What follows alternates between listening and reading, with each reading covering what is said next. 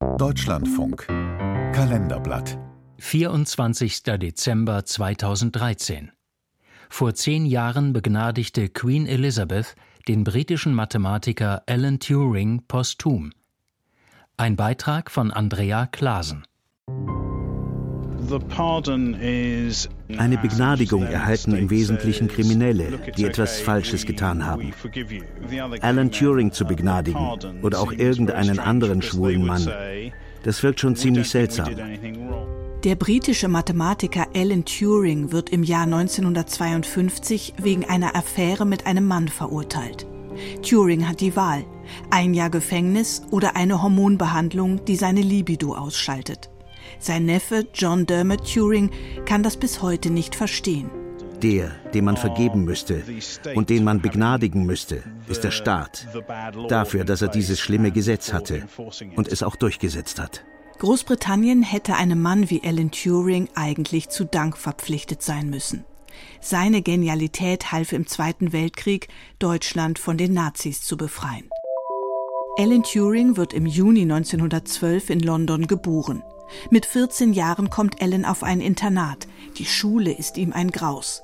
Viel lieber beschäftigt er sich mit Rätseln, Spieltheorien und Aufsätzen von Albert Einstein. Turing ist ein Außenseiter. Der einzige, der ihn versteht, ist sein Mitschüler Christopher. Der Turing-Biograf Andrew Hodges. Es war Christopher Morcom, auch er klug und interessiert, der Ellen aus der Isolation holte, ihn zum Mitdiskutieren brachte, zur wissenschaftlichen Zusammenarbeit. Damals muss sich Ellen seiner Homosexualität bewusst geworden sein. Umso dramatischer, dass Christopher plötzlich starb. An Tuberkulose. Nach Christophers frühem Tod stürzt sich Alan Turing in die Arbeit. Er beginnt Mathematik in Cambridge zu studieren und träumt davon, eine Maschine zu entwickeln, die denken kann. Alan Turing war der Begründer der Computerwissenschaft. Er hatte die entscheidende Idee für den modernen Computer. Diese Maschine soll das menschliche Gehirn kopieren können. Turings visionäre Ideen aus den 1930er Jahren fließen noch heute in den Bereich der künstlichen Intelligenz ein. Nach seinem Auslandssemester an der Elite-Universität Princeton, wo er seinen Doktor macht, kehrt er nach England zurück. Als der Zweite Weltkrieg ausbricht, wird Alan Turing zu einem der wichtigsten Männer in der Entschlüsselungstechnik. Enigma.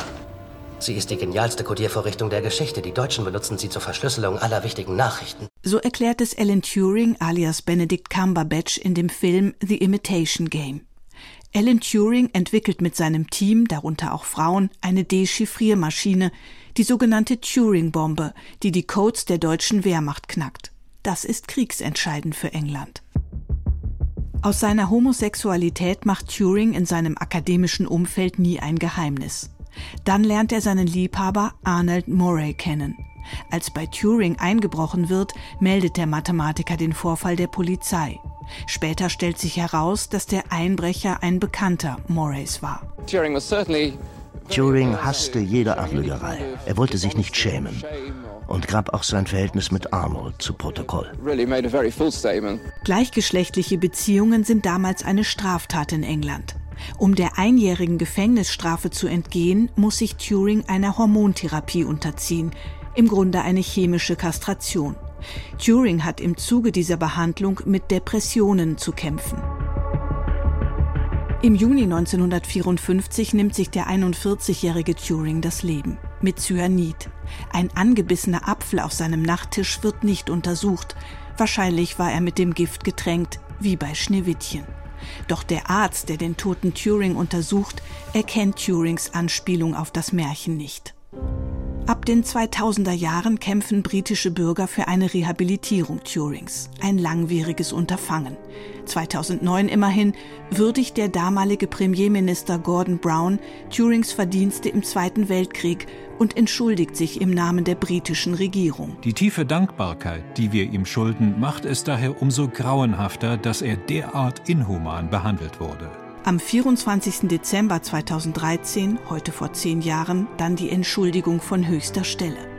Königin Elisabeth II. begnadigt Alan Turing posthum, als sie das längst überfällige Royal Pardon ausspricht.